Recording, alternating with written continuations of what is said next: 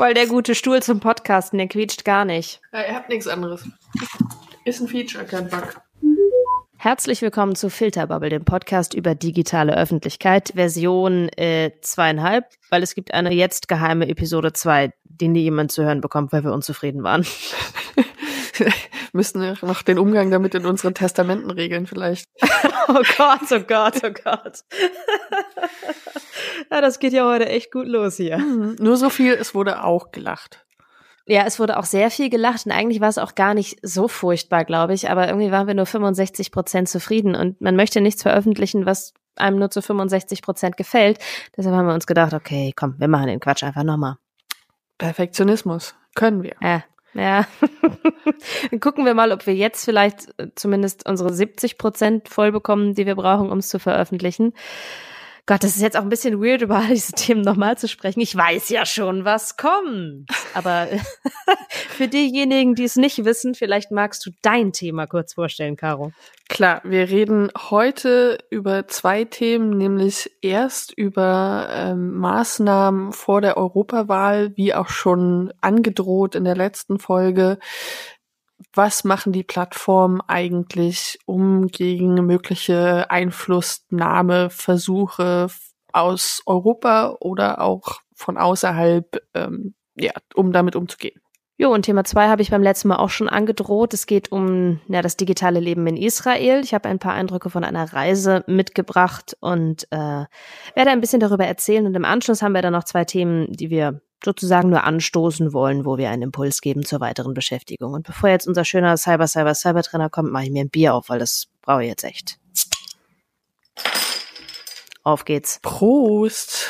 Cyber, Cyber, Cyber, Cyber, Cyber. Los geht's mit dem Thema Europawahlen. Und zwar gibt es da auch wie schon vor der Bundestagswahl so ein paar Befürchtungen, dass es Versuche geben könnte, diese Wahl zu manipulieren. Es gab in den letzten Wochen dazu auch einige Anhörungen auf europäischer und deutscher Ebene in den Parlamenten. Und jetzt ist natürlich schon mal so langsam die Hochphase des Wahlkampfs erreicht. Es gibt jetzt überall Wahlplakate. Es oh äh, Gott, ja. geht los. Und es, es gibt diesen Aktionsplan der EU-Kommission mit den Plattformen Facebook, Twitter und Google namentlich. In dem Aktionsplan haben sie sich zu verschiedenen Maßnahmen verpflichtet, diese umzusetzen, um Wahlmanipulationen vorzubeugen oder sie einzuschränken. Und da gibt es auch monatlich einen Bericht von den Plattformen und ähm, ja, mehrere Maßnahmen eben, um mögliche Wahlmanipulationen in irgendeiner Form abzuwehren. Ich gestehe ja, dass Worte wie Aktionsplan und monatliche Berichte bei mir irgendwie ein leichtes Widerstreben auslösen. Aber vielleicht hilft es auch nochmal, sich vor Augen zu führen. Also, ich meine, warum wird das überhaupt gemacht? Also, wer sollte da irgendwie von, keine Ahnung, außen manipulieren? Was ist die Sorge dabei? Die Sorge dabei ist, dass es ähnlich laufen könnte wie auch im US-Wahlkampf oder auch wie es zum Teil ähm, im Zusammenhang mit dem Brexit ja auch immer wieder ähm, diskutiert wurde, dass es eben mögliche Einflussnahme von außen geben könnte. Namentlich wird da meistens eher Russland genannt als alle anderen, mhm. die sich ja tatsächlich auch in gewisser Weise durch Trolle, durch ähm, verschiedene Aktionen eingemischt haben. Ja, hat das der Mueller Report jetzt ja auch nochmal gezeigt. Genau, das wissen wir aus diesem Zusammenhang. Und es gab auch schon 2017 vor der Bundestagswahl ähnliche Befürchtungen, dass da was kommen könnte. Inzwischen wird da jetzt nicht nur Russland genannt, mhm. sondern es wird auch ganz klar immer wieder darauf hingewiesen, dass es eben auch Akteure innerhalb der Europäischen Union und den einzelnen Ländern gibt, die ein Interesse daran haben, die Wahl zu ihren eigenen Gunsten zu manipulieren, eben durch zum Beispiel die Verbreitung von Desinformationen, Falschmeldungen, aber auch durch ähm, emotionalisierende, sehr zugespitzte Wahlwerbung und das Microtargeting, nämlich mhm. eben, dass Wahlwerbung Kleinstgruppen ausgespielt wird und man gar nicht mehr so richtig sieht, was da jetzt eigentlich passiert und welche Messages da so an bestimmte Leute gepusht werden. Okay, also es gibt jetzt explizit Maßnahmen die sich auseinandersetzen mit dem, was als Werbung geschaltet wird. Also ich, ich glaube, das muss man irgendwie auch nochmal sich vor Augen führen. Wir reden jetzt nicht über die normalen Postings, sondern wir reden tatsächlich über das, was gezielt nochmal irgendwie als, als Werbung an den Mann und die Frau und alles darüber hinaus ausgespielt wird. Was soll da jetzt konkret passieren, damit das nicht irgendwie missbraucht wird?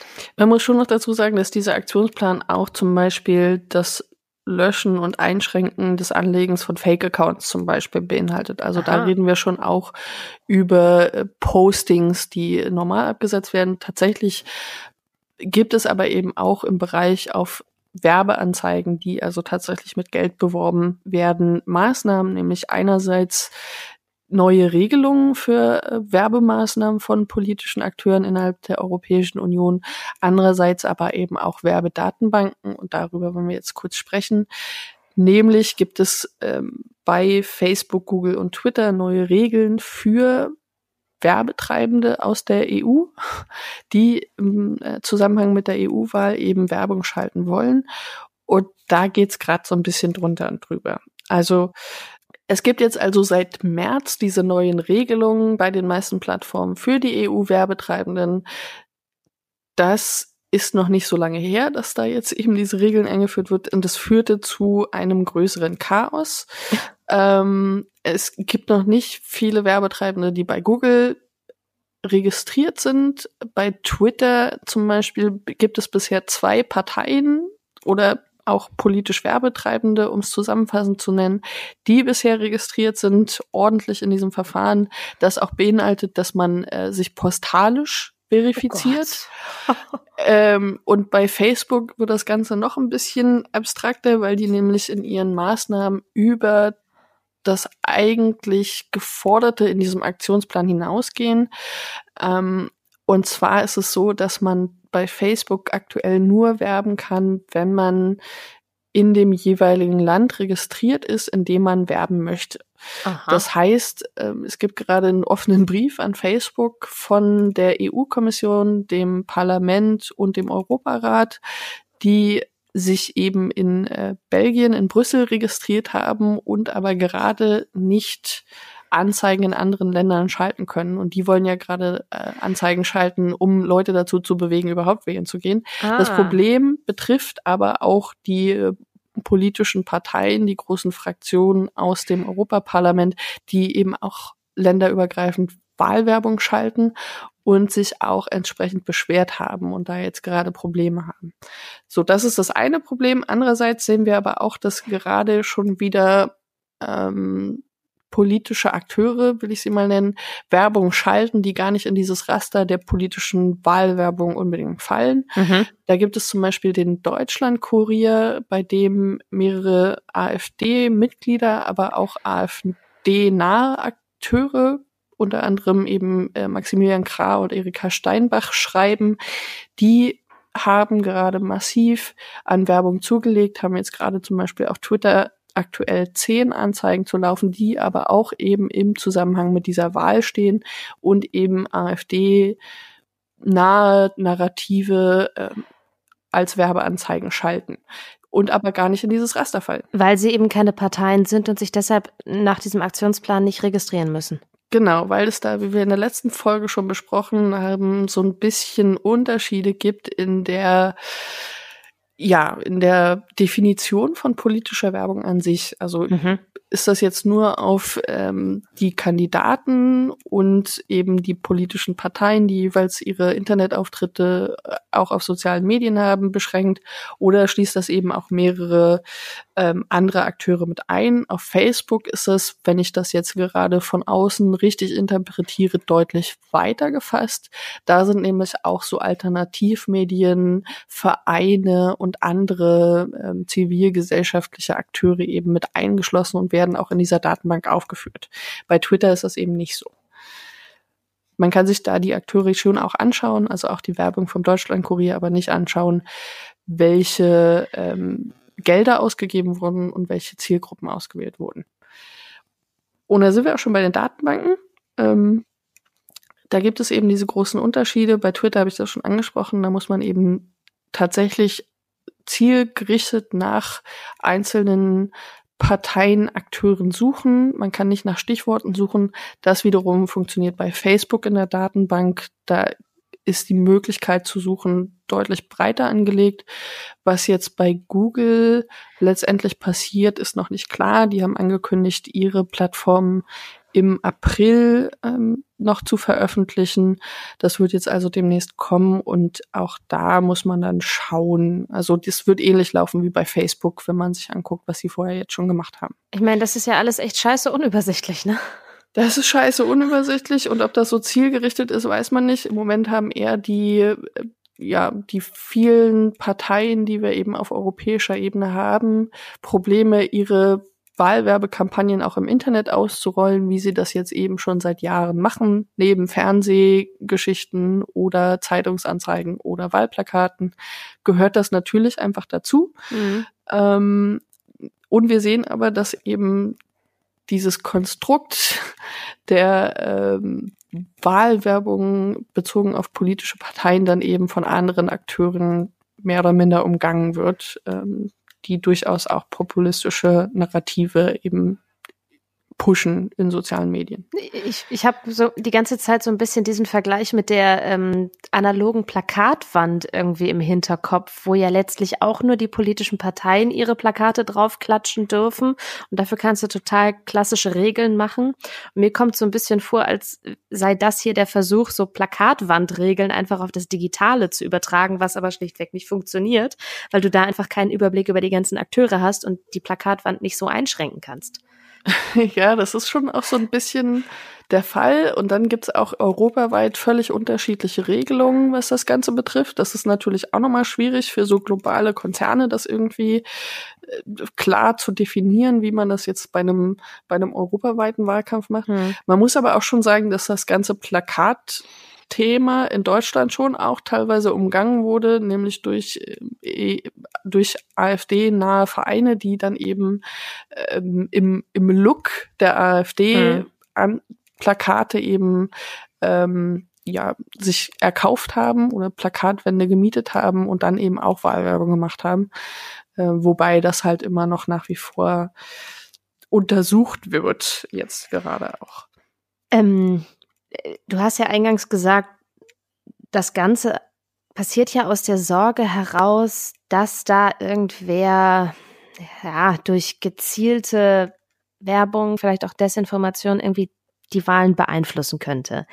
Mhm. Aber sind diese Befürchtungen denn überhaupt berechtigt? Also kann sowas passieren? Also zunächst muss man sagen, es ist relativ schwierig, ganz klar zu sagen, inwiefern Desinformation und so Wahlwerbung, die sehr zugespitzt auf einzelne Zielgruppen geschaltet wird, sich auf die Wahlentscheidung letztendlich auswirkt, weil es eben mehrere Gründe gibt für eine Wahlentscheidung. Das mhm. ist halt eben nicht monokausal, ja. sondern ähm, da gibt es eben vielerlei Einflüsse, die da eine Rolle spielen. Ähm, wir wissen aber auch, dass es durchaus im Bereich des Möglichen ist, Wähler zu mobilisieren oder zu demobilisieren. Und es muss eben auch nur einen kleinen Anteil treffen. Das heißt, wir sehen ja aus ähm, der Wahl in den USA als auch ähm, aus, dem, aus der Brexit-Abstimmung, dass es da eben reicht, wenn man nur einen kleinen Prozentsatz in irgendeiner Form beeinflusst, damit das Abstimmungsergebnis in die andere Richtung geht. Ähm, und Demobilisierung, Mobilisierung lässt sich vielleicht durchaus machen, ähm, indem man eben das Wählerpotenzial anspricht, das noch da ist. Es geht ja nun mal nicht jeder Wahlberechtigte wählen. Mhm.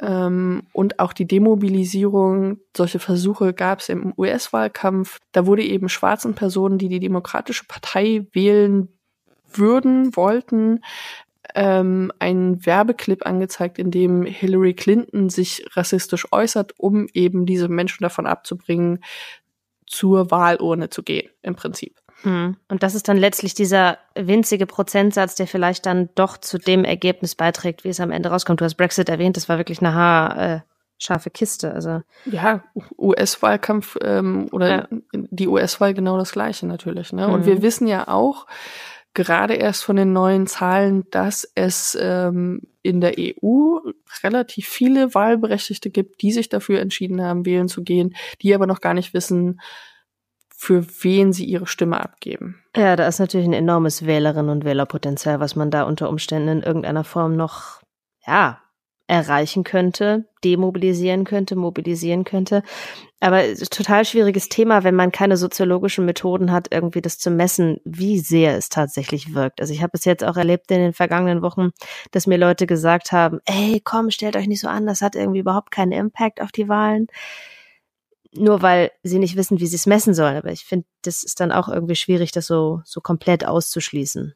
Ja, es gibt da irgendwie nur beide Extreme. Mhm. Also entweder man sagt, das ist, wir stehen kurz vor dem Untergang und das Internet wird die Wahl entscheiden, ja. oder es gibt eben die Ansicht, dass es eben gar nichts ausrichtet, was aber auch wieder falsch ist. Also es gibt noch ganz schön viel Grauzone dazwischen.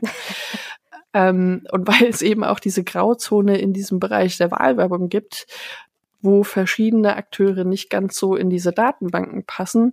Vielleicht hier an der Stelle auch nochmal der Aufruf, wenn ihr Hörer, Hörenden äh, Wahlwerbung seht auf Social Media, die ihr spannend findet, schickt sie uns gern über unser Twitter DM Postfach oder an unsere neue E-Mail-Adresse, die wir jetzt auch haben. Wuhu! Die da lautet hallo at filterbubble.wtf. Ja, what the fuck.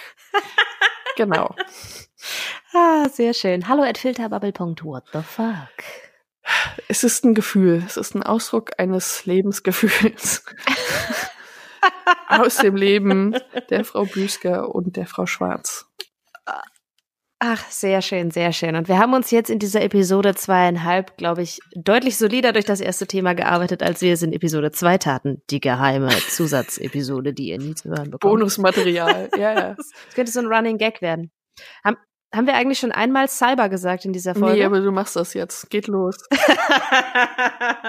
ja, und ich muss leider total unironisch Cyber sagen. Das tut mir auch wirklich sehr, sehr leid. Und ich bin mir sicher, Caro wird das auch noch irgendwo ironisch unterbringen. ähm, ja, sorry. Ähm, Israel. Ich war knappe zwei Wochen mit der Bundeszentrale für politische Bildung unterwegs. Die machen immer sehr, sehr gute Bildungsreisen nach Israel. Ich kann es allen wirklich nur äh, ans Herz legen. Und es ging um digitalen Wandel zwischen Cyber und Security. Hm. ähm, und man muss dazu sagen, dass Israel sich selbst halt als Cybernation versteht und das einfach mega unironisch meint und total ernst meint. Ähm, aus unterschiedlichen Aspekten. Caro, unterbrich mich bitte, wenn ich in einen Monolog verfalle. ähm, zum einen irgendwie ist äh, das Digitale da als Wirtschaftsmotor total wichtig, weil Israel halt kaum Rohstoffe hat, abgesehen von ein bisschen Erdgas im Mittelmeer. Sag mal, tippst du irgendwas? Nein. Hm. Dann habe ich vielleicht einfach nur leichte Halluzinationen. Ich, ich habe mich nicht bewegt. Dann ist es wahrscheinlich die Katze. Ich höre gespannt zu. Nee, die sitzt auf ihrem Kratzbaum. Was aber tatsächlich total irritiert ist. Hörst du das? Ja. Das sind diese scheiß Kopfhörer. Ach so, dann sind das deine Kopfhörer, die ich gehört habe. Weiß ich nicht. So, sorry. Findest du den Einstieg wieder? Ja, nö, ich mache jetzt einfach weiter. Wir brauchen keinen Neueinstieg. Hier wird nichts geschnitten. Das ist live on tape, habe ich gesagt. also auf der einen Seite ähm, Digitalisierung als Wirtschaftsfaktor, auf der anderen Seite aber natürlich auch als, als Sicherheitsaspekt, also militärisch betrachtet. Es gibt eine eigene Einheit bei den Streitkräften, äh, die 8200er Einheit. Ähm, die ist zuständig für die Fernmeldeaufklärung mit super jungen Köpfen drin. Die werden schon irgendwie während der Schulzeit gescoutet. Weil in Israel. Entschuldigung. Ja, ja, ja, genau, die werden schon während der Schulzeit gesalbert. Weil es ist ja in Israel so, dass einfach tatsächlich jeder ins Militär muss. Abgesehen von den ultraorthodoxen oder den arabischen Israelis, die können ins Militär, machen aber nur wenige. Und die Idee ist halt, die Stärken der Leute schon besonders früh zu erkennen und sie sozusagen dem Cybersystem nutzbar zu machen. was diese acht schmerzt mich. Es tut mir leid. Was diese 8200er Einheit tatsächlich alles kann, da hüten die sich das zu sagen, aber ähm, nur ein Stichwort genannt, das ist Stuxnet oder Stuxnet. Erinnerst du dich noch? Mhm.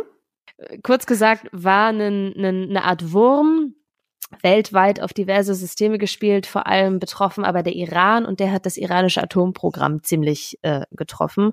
Und deshalb wurde recht schnell vermutet, dass das ein Projekt des israelischen Geheimdienstes halt sein könnte. Das ist bis heute nicht ganz klar bewiesen, aber ähm, diverse Kräfte, mit denen wir da in Israel gesprochen haben, unter anderem eine Mitarbeiterin des Mossad, die hat doch ziemlich arg geschmunzelt und wirkte ein bisschen selbstzufrieden, als wir danach fragten.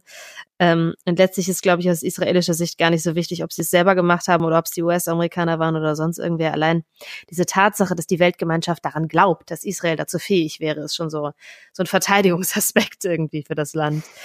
Ähm, äh, dieser Aspekt des, des, des, ähm, der Bedeutung der Cybersecurity und die Verbindung des Militärs, das ist insofern wichtig, als dass das ganz anders als bei uns in Deutschland letztlich dann auch in die, in die wirtschaftliche Entwicklung und die wissenschaftliche Entwicklung reinspielt.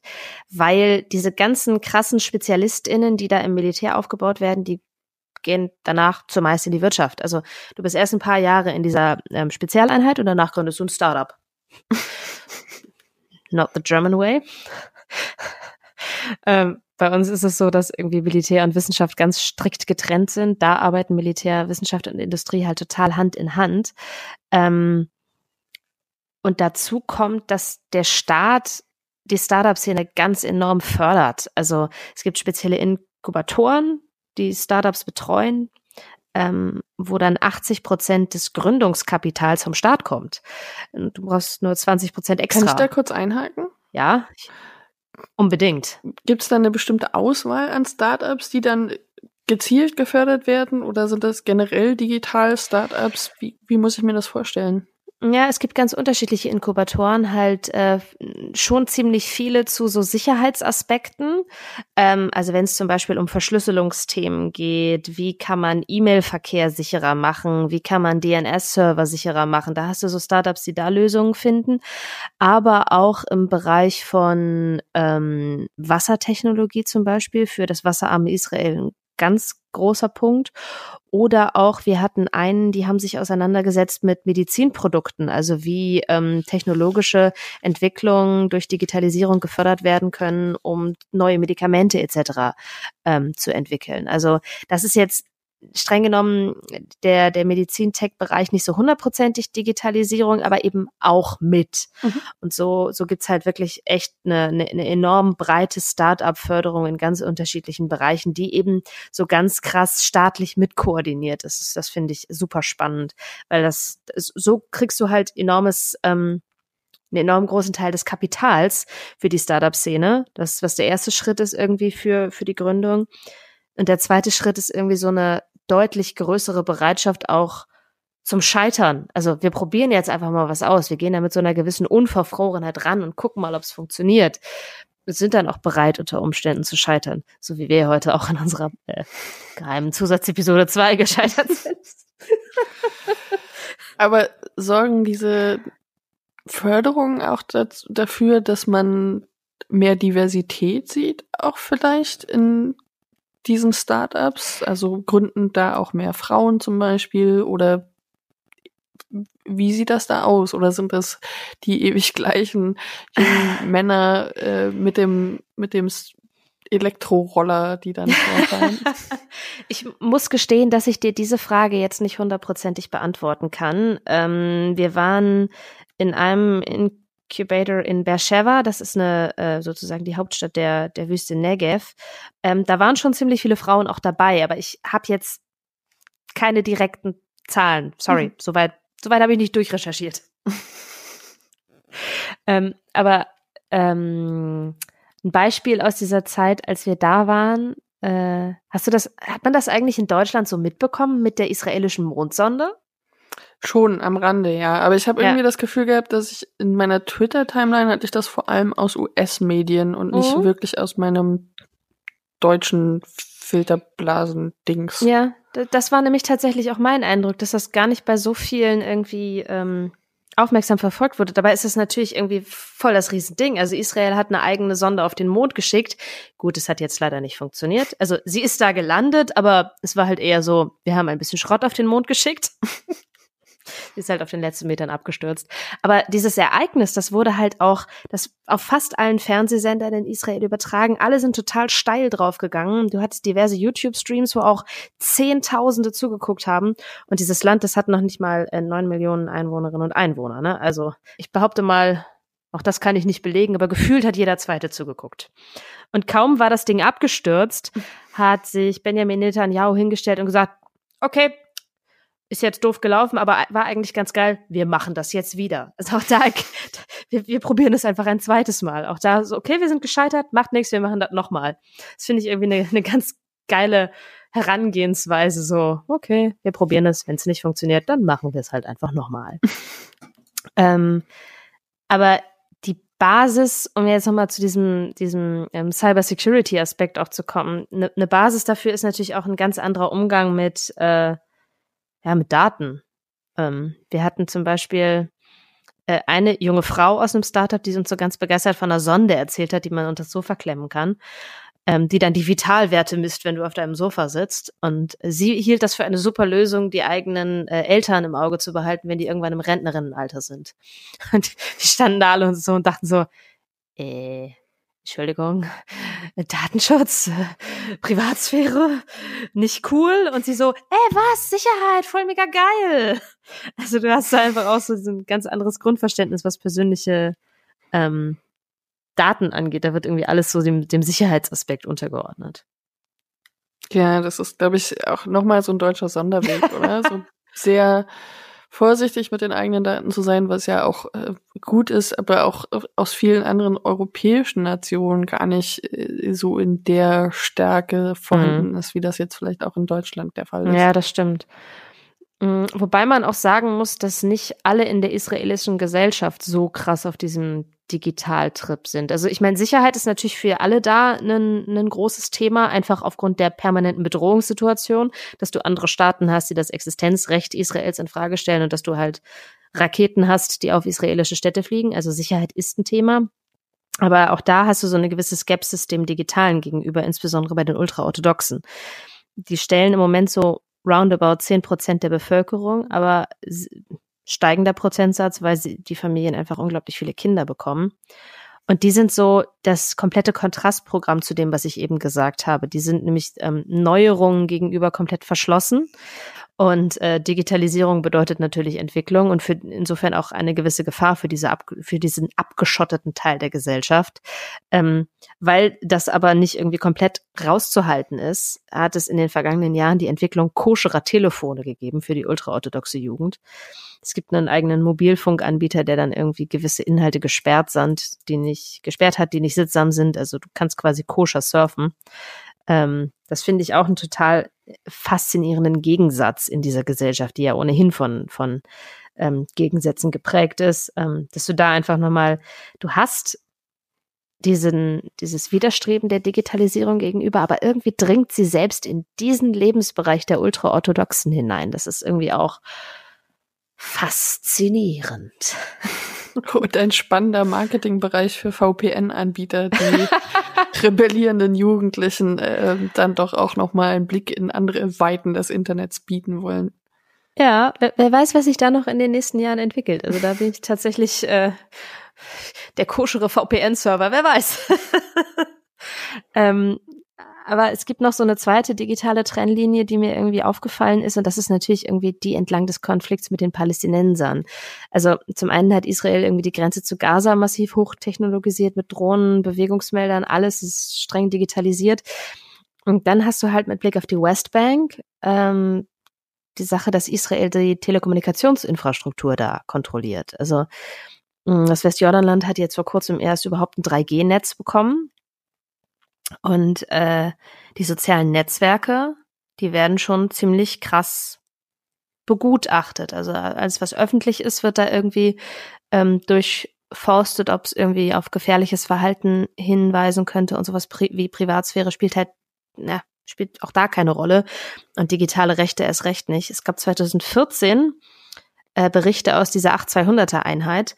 Da haben ähm, 43 Soldatinnen einen offenen Brief geschrieben, wo sie gesagt haben, ey, so wie wir das jetzt machen, wollen wir das nicht mehr machen, weil sie haben der Einheit vorgeworfen, dass private Informationen durch Überwachung gesammelt würden. Also tatsächlich nicht die öffentliche Kommunikation der Palästinenser durchforstet würde, sondern da wirklich auch in private Kommunikation eingedrungen würde, zum Zweck, ähm, Informationen zu gewinnen, mit denen man die Palästinenser irgendwie ja erpressen kann und sie zu Kollaborateuren machen kann. Ähm, das hat in der im Militär eine Riesendebatte ausgelöst. Die 43 Leute wurden dann auch als Verräter dargestellt von einigen. Und letztlich lässt sich das natürlich nicht verifizieren, was sie behauptet haben. Aber man sieht halt schon mit Blick auf Israel, dass so digitale Aspekte schon dafür genutzt werden, ähm, auch in diesem Konflikt mit den Palästinensern und der Besatzung des Westjordanlandes die Oberhand zu gewinnen. Und so schließt sich, ich habe mit Cybersecurity bin ich eingestiegen, als ich äh, über Israel gesprochen habe, und so schließt sich im Prinzip der, der Kreis wieder, dass hier doch der wirtschaftliche Aspekt zwar auch ein großer ist, aber letztlich wird Digitalisierung vor allem auch dafür genutzt, um irgendwie die Sicherheit des, des Landes herzustellen. Spannender Einblick ähm, in ein, ein großes Ganzes und eine Reise. Vielen Dank auch nochmal für die Strandfotos. Das hat uns alle sehr gefreut. Ey, ihr hattet Minusgrade. Ich musste eure Herzen ja, irgendwie ganz wärmen. toll. Super. Ähm,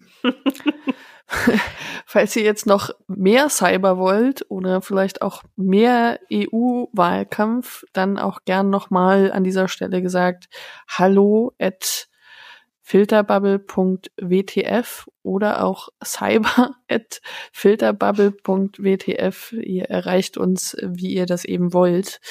Und zum Abschluss jetzt noch ein paar Dinge, die uns sonst noch so aufgefallen sind in den letzten zwei Wochen, kurz angerissen. ich fange ich fang an. Ähm, ich, wir kommen ganz kurz auf den äh, Notre Dame-Brand zu sprechen. Da gab es nämlich einen größeren Aufreger rund um YouTube. Und zwar haben die so ein Projekt, das Videos zu sehr populären Verschwörungsideologien und Mythen ergänzt um ähm, Inhalte aus der Wikipedia, Enzyklopädie Britannica und anderen.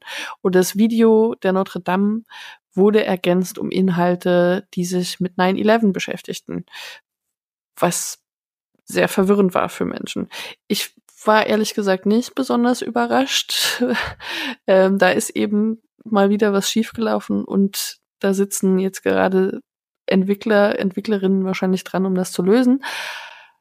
Aber es ist ein äh, gutes Indiz dafür, dass die technologischen, dass die technologischen Lösungen, die uns da auch im Bereich der Upload-Filter zum Beispiel immer gern wieder versprochen werden, einfach noch nicht auf dem Stand sind, dass das jetzt so funktionieren könnte, wie es dann mal sollte.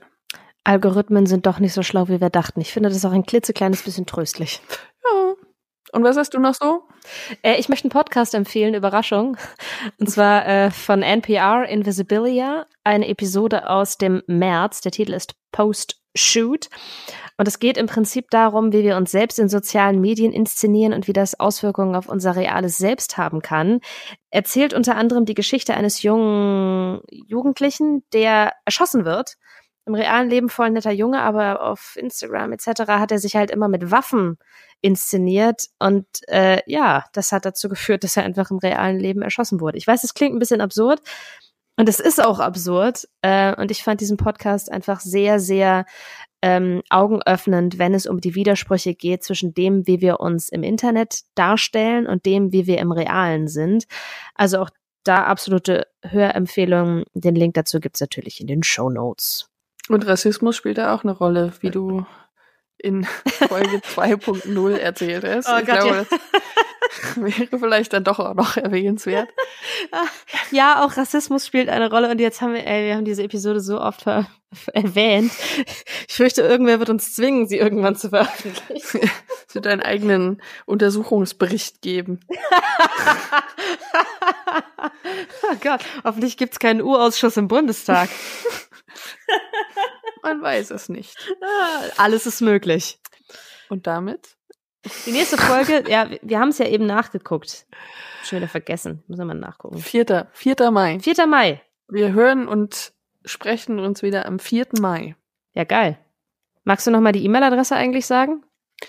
Ja, das ist äh, nö. at- Du lügst. Du, das ist schon die dritte E-Mail-Adresse, die du in diesem Podcast sagst. Sag die richtige. jetzt ein Bier at filterbubble.wtf. Nein, gern auch an hallo at filterbubble.wtf oder per Twitter DM sind wir äh, erreichbar. Jetzt nicht über die Osterfeiertage, aber danach wieder. Ich bin immer erreichbar. Mhm. Vielleicht ist auch das ein Problem. Wie Lukas Podolski sagen würde, ich habe immer Strom. Gut. Ausgesalbert. Ende. Wir sind Caroline Schwarz und, Ann-Kathrin Büsker. und wir sagen auf Cybersehen. Aua.